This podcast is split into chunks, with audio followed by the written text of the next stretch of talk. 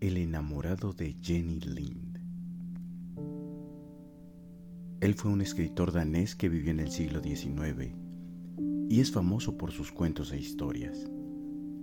Creció en un lugar humilde y pasó gran parte de su infancia en la soledad, lo que lo llevó a desarrollar su imaginación y su amor por la lectura.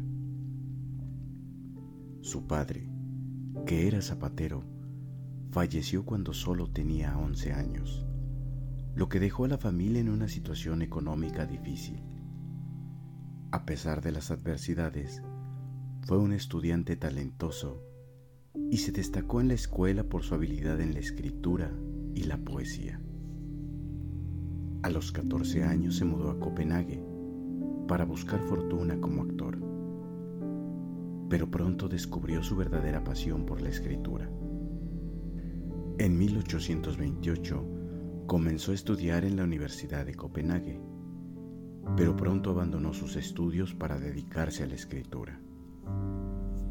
En 1835 publica su primer libro de cuentos, Cuentos para Niños. A pesar de que fue criticado en un principio por la naturaleza moralizante de sus historias, pronto se convirtió en un éxito y continuó escribiendo cuentos a lo largo de su vida. Sin embargo, además de su talento como escritor, él también es conocido por sus amores inalcanzables. Durante su vida se enamoró de varias mujeres que fueron inalcanzables debido a su estatus social o a su falta de interés en él. Uno de sus amores más conocidos fue por la cantante lírica Jenny Lind, a quien conoció en 1843. Él quedó inmediatamente enamorado de ella, pero Lind no sentía lo mismo por él. A pesar de esto, él continuó escribiéndole cartas durante años. Y cuando ella se casó con otro hombre en 1852, él se sintió profundamente herido. Su pasión le inspiró el cuento El Ruiseñor y contribuyó a que la apodaran a ella la Ruiseñor Sueca.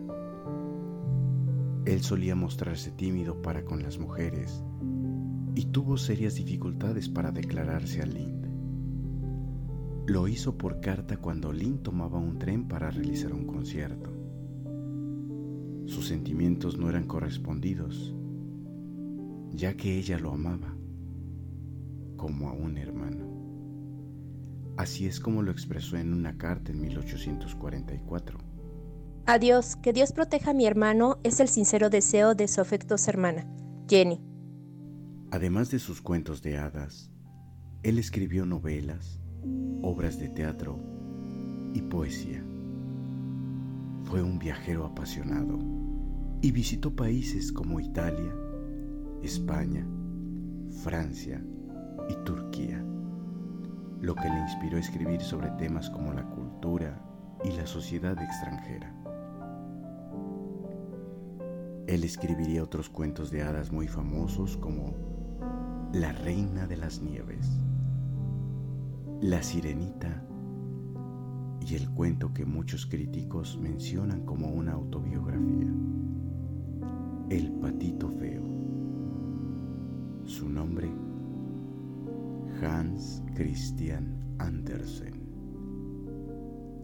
Voces, Titania y Enrique Abad.